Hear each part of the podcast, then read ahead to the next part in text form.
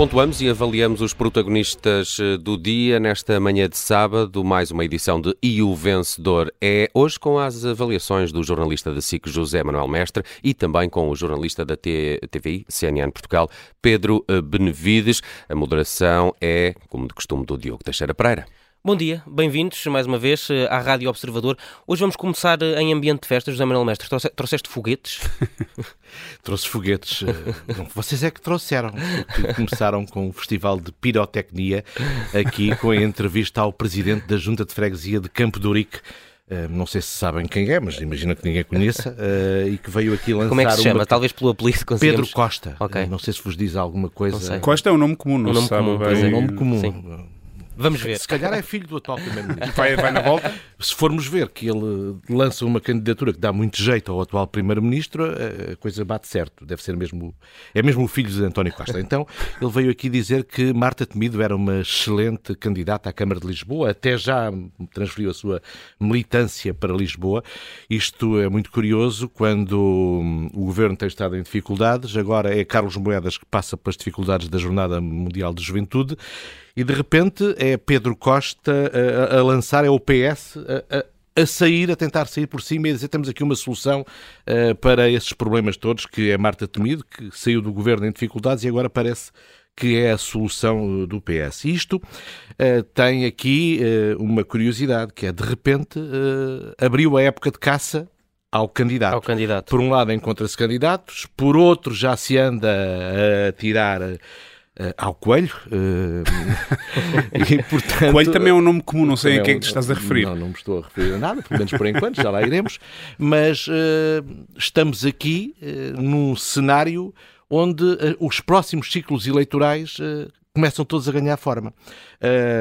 e, portanto, aqui Pedro Costa, filho de António Costa, presidente da Junta de Freguesia de Campo de Urique, o que vem é abrir um caminho que não começa só aí, porque é curiosamente a mesma semana em que Pedro Nuno Santos uh, se sabe que vai fazer comentário na, na SIC. Uhum. E isto não é por acaso, uh, acho eu, por ser agora em setembro. Não, isto é não é, por acaso, vieste aqui fazer publicidade ao que vocês vão ter na SIC. Isso é óbvio claro. para toda a gente que está a ouvir. Mas eu posso aproveitar para dizer que isto tem concorrência porque vamos ter o Pedro uh, em prime time na TV.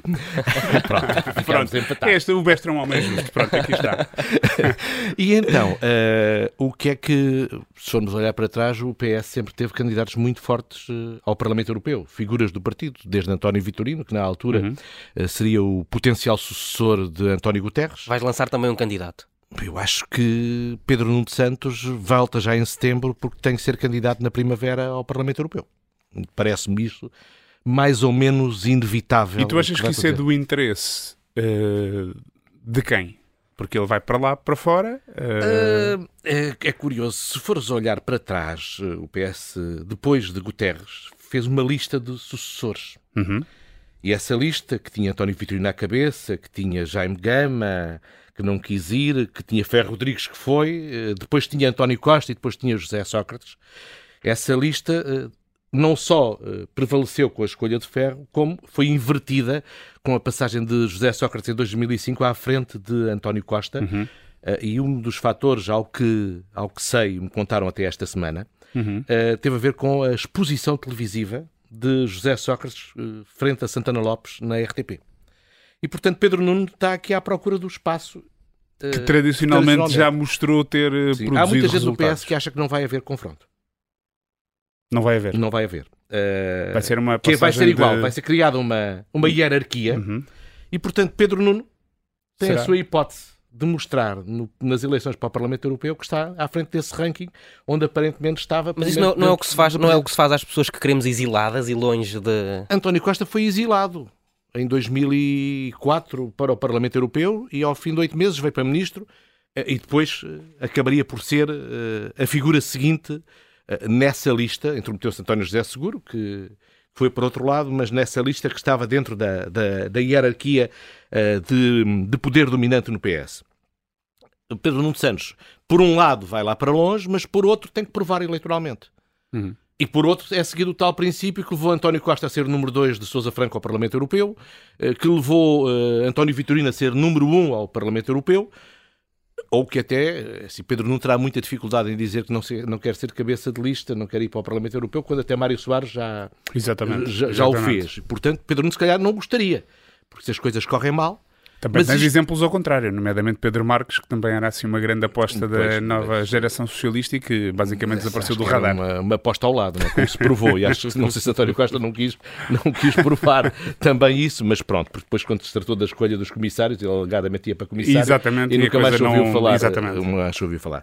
Bom, eh, eu eh, não queria aqui eh, alongar-me, mas o que eu acho é que isto abriu tudo porque eh, Marcelo Rebelo de Sousa acelerou os calendários todos, ao dizer que daqui a um ano e meio, depois das europeias, tudo pode mudar. E aí eh, aparece toda a gente a jogar cartas e eh, aparece também Luís Montenegro, que não consegue descolar do Chega. E esta semana, uma vez mais, eh, o problema se voltou a colocar. E acho que isso está eh, a criar também muito ruído no PSD. Não consegue descolar e enreda-se constantemente e tu olhas e dizes assim, isto é uma coisa que aconteceu agora de novo e portanto é normal que ele não estivesse preparado para isto. Mas esta armadilha do Chega Não, Rui Rio já o pagou de uma forma, e o PSD, é assim, eh, António Costa deve a maioria ao comportamento do PSD sobre o Chega. Uhum. Se calhar Uhum, até deve a exatamente. vitória. Porque se o PSD tivesse sido claro desde o início, eh, se calhar a coisa era completamente diferente. certo. E Luís Montenegro parece não ter percebido. Aparentemente tem aqui uma estratégia que é um dia vai descolar do Chega. Mas ele não sabe, não sabe se precisa do Chega, e isto está a causar, e basta ir vendo declarações avulso, eh, um ruído enorme no PSD. E agora tivemos. E um bom resultado do Chega pode até inclusivamente prejudicar o PSD nas europeias, não é? O Ah, PSD pois. facilmente pode perder um ou dois deputados. Se não é? vocês fizerem contas, o Chega teve eh, 400 mil votos, 15 Chega e da mil na Iniciativa Liberal, imigração. aliás. Sim, na imigração na- não, não, não vota para o Parlamento Europeu, portanto teve 385 mil votos eh, que podem ser perfeitamente transponíveis, porque o voto de protesto mantém-se, o voto no centro não se mantém para as eleições europeias. Se o Chega tiver, eh, se, se a participação for igual à das últimas europeias, que foi de 30,5%, esses 385 mil votos valem 3 eurodeputados. Um eurodeputado vale 110 mil votos. Ou seja, o Chega até pode ter 4. O Iniciativa Liberal, com os votos que teve, elege, considerando a participação no, no, para o Parlamento Europeu, e é provável que o voto do Iniciativa Liberal também se mantenha, elege dois eurodeputados. E como João Coutinho de Figueiredo, já que dizes que eu venho lançar candidatos, aí fica mais um. Acho vai Pedro, tens de candidato lançar um também, sei lá, para a Câmara do Porto E é ou um- qualquer coisa do género, porque senão o, o Zé Manel vai-nos levar aqui. e eu tenho que me apressar porque o tempo passa. Mas, portanto, o, o Iniciativa Liberal elege dois. Ou seja, temos aqui cinco candidatos à direita. O PSD teve cinco eurodeputados. O PSD teve seis. O PS teve nove. Ou seja, para quem? O CDS teve um, portanto são sete. O CDS não elegeria, o PAN não elegeria.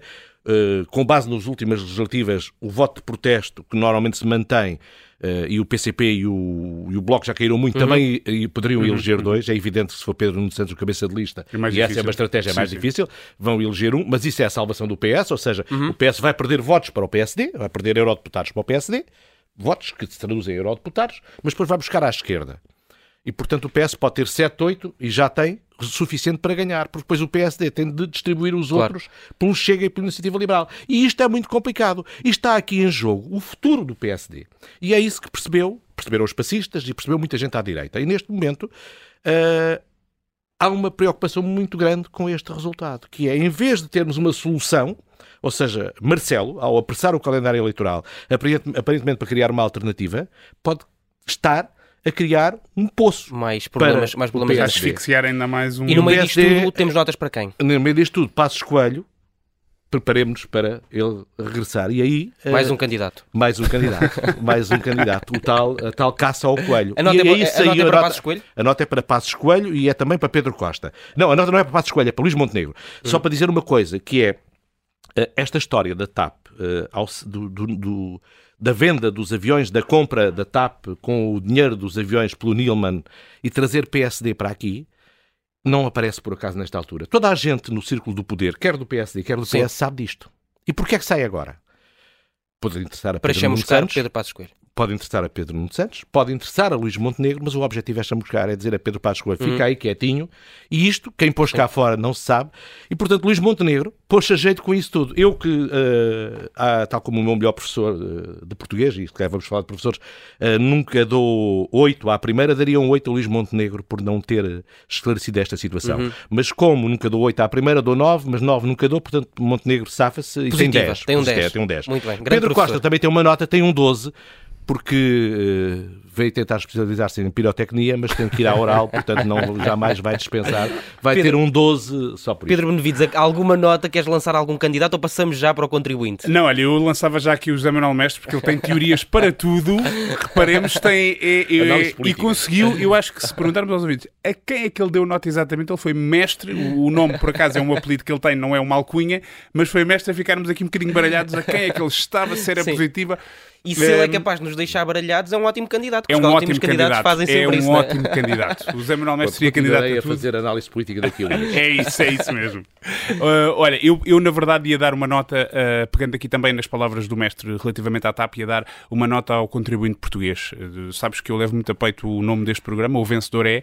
Para mim, o vencedor, nem que seja pela resiliência, pela capacidade de resignação, de aceitação e de sofrimento, o mártir, o mártir que é o contribuinte português que aceita tudo, paga tudo e raramente uh, refila e Não contesta. Uh, e eu acho que este exemplo da TAP é, pegando nisto, no centrão, que, que tivemos aqui também a falar aqui na, na, nesta última parte da, da, da, da, análise do mestre é, é, é, isto mesmo. Ou seja, nós olhamos para aquilo que se está a passar agora, para as conversas que estão a decorrer sobre a privatização da TAP e uh, não deixa de ser um absurdo político. Aquilo que uh, os portugueses seguramente têm em memória, que a TAP estava num processo de privatização, tinha sido privatizada, embora o Estado mantivesse ali um poder de, de, de decisão considerável.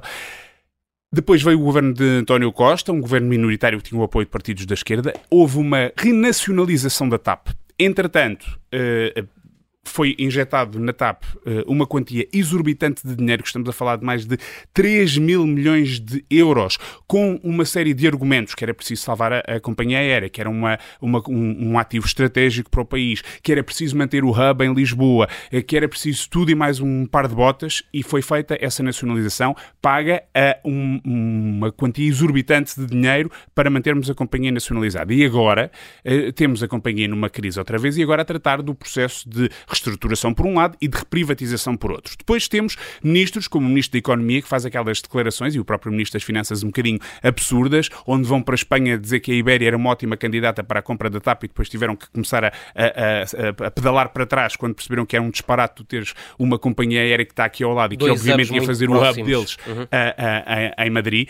E agora descobrimos, isto tinha no Expresso de ontem, uh, de ontem que uh, uh, o Tribunal de Justiça da União Europeia já veio esclarecer que não é possível uh, uh, escrever no caderno de, de, de, de encargos. da privatização que o hub de, tem de se manter em Lisboa porque isso viola as regras da concorrência, etc, etc. Ou seja, o que nós temos aqui para justificar, o que nós tivemos aqui para justificar esta injeção brutal de dinheiro está a esfumar-se tudo. E, portanto, o que os portugueses veem foi o mesmo Primeiro-Ministro que pegou numa empresa que estava privatizada, nacionalizou-a, injetou uma quantidade de dinheiro e agora vai privatizá-la sem nenhum argumento que sustente esta tomada de posição, a não ser, se quisermos é, equacionar, que foi apenas uma cedência é, ideológica aos partidos que o apoiavam e que isto, do ponto de vista do interesse estratégico do país e do respeito pelo dinheiro dos contribuintes, não teve nenhum fundamento. Claro que depois olhamos uh, uh, para o próprio processo de privatização, com base em informações que vieram agora a público, sabe-se lá porquê, como aliás o mestre agora veio uh, e muito bem uh, uh, colocar em cima da mesa,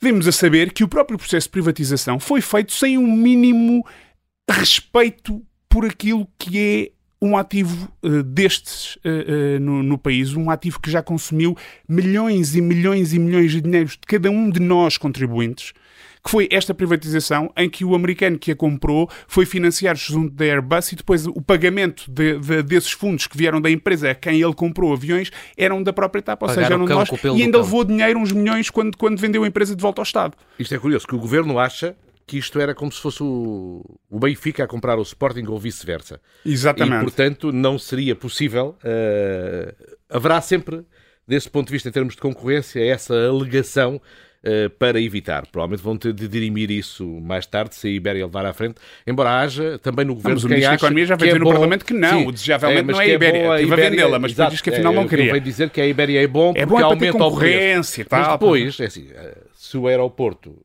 e é muito curioso saber onde é que vai parar o aeroporto. Se é que parece, vai parar a algum lado, Se é que é? vai parar a algum lado. mas a ideia é de um aeroporto único, um aeroporto único com capacidade, uh, cria uma grande hub. E, portanto, para que a TAP valha mais, deveria ser, ou tem hipótese de ter uma grande hub portanto, maior do que a, que a Portela. Seguramente maior. Mas se, que não vai acontecer. Antes, se for vendida antes, não tira partido dessa realidade uh, e da sua capacidade de penetração em África uh, e na, e na no Brasil Latina, e, e, nos Estados Unidos. Exatamente. Porque exatamente. os novos aviões da TAP uh, permitem, não chegam de Nova Iorque a Madrid, mas chegam de Nova Iorque a Lisboa e, portanto, isso é uma vantagem competitiva enorme. Certo. portanto, tudo isso precisava de um, de um aeroporto com dimensão para isso e não se sabe se a TAP não é vendida antes. Portanto, o processo está claramente a ser conduzido, como tem sido, aliás, ao longo das últimas décadas. Muito e, bem. O, e o contribuinte merece uma nota alta também, eh, Pedro Movides, por causa da Jornada Mundial da Juventude. Merece, porque afinal há aqui respeito pelo contribuinte, uh, que foi a Jornada Mundial da Juventude, depois da polémica toda que, que vimos e que acompanhámos nas últimas semanas, aparentemente foi possível fazer um palco 30% mais barato, foi possível uh, fazer também um outro palco no Parque Eduardo VII, que agora é pago uh, pela igreja, pela igreja. e muito mais aqui, barato também houve aqui, de facto, um respeito pelo contribuinte, e já é que falavas da pirotecnia lançada pelo Observador, há que reconhecer que foi o Observador que lançou a história do palco. O João Francisco Gomes é um homem uhum. que já, está, já não pode ver o altar palco uh, pela frente, que ele no outro dia disse mesmo. que vimos ontem.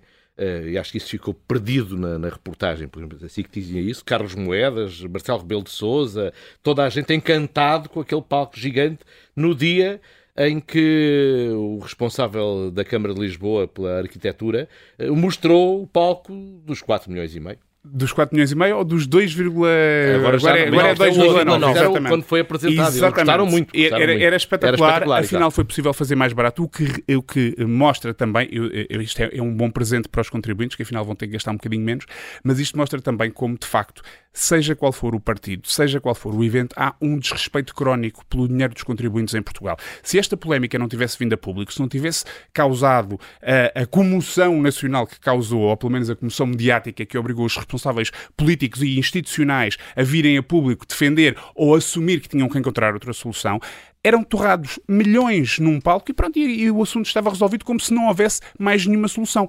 Aparentemente, essa solução existia. Podemos até discutir se 3 milhões é muito ou pouco para um uhum. palco de, de, Mas nem estou aqui, a, atenção, não, não estou aqui a pôr em causa a realização da Jornada Mundial da Juventude, como entretanto a discussão começou a resvalar começou para, aí. para isso. É apenas as coisas serem organizadas com uh, mínimos de, de consideração, de, com bons princípios de gestão e um respeito absoluto pelo dinheiro de quem vai pagar, que somos todos nós, e isso, infelizmente, politicamente em Portugal, isso nunca existe. Uhum. Eu tenho uma proposta, que Força. a Jornada Mundial da Juventude de São Contribuinte. Isso, olha, aqui está. o padroeiro, está. padroeiro da jornada. Eu apoio. E, quanto, eu apoio. e que nota é que merece o São Contribuinte? Acho que ainda não deste, pois não? O, o, o contribuinte merece um 18. Um eu 18. acho que merece um 18. Só não nota. leva 20, uh, porque eu respeito muito o sofrimento do contribuinte, só não leva 20 porque podia queixar-se um bocadinho mais. Podia uh, uh, ser um daqueles elementos que nos falta na nossa sociedade civil, uhum. que é contestar porque o dinheiro que nós gastamos em todas estas decisões é dinheiro que a todos nós uhum. nos custa seguramente muito a ganhar. Esta é uma daquelas notas que a sala inteira aplaude.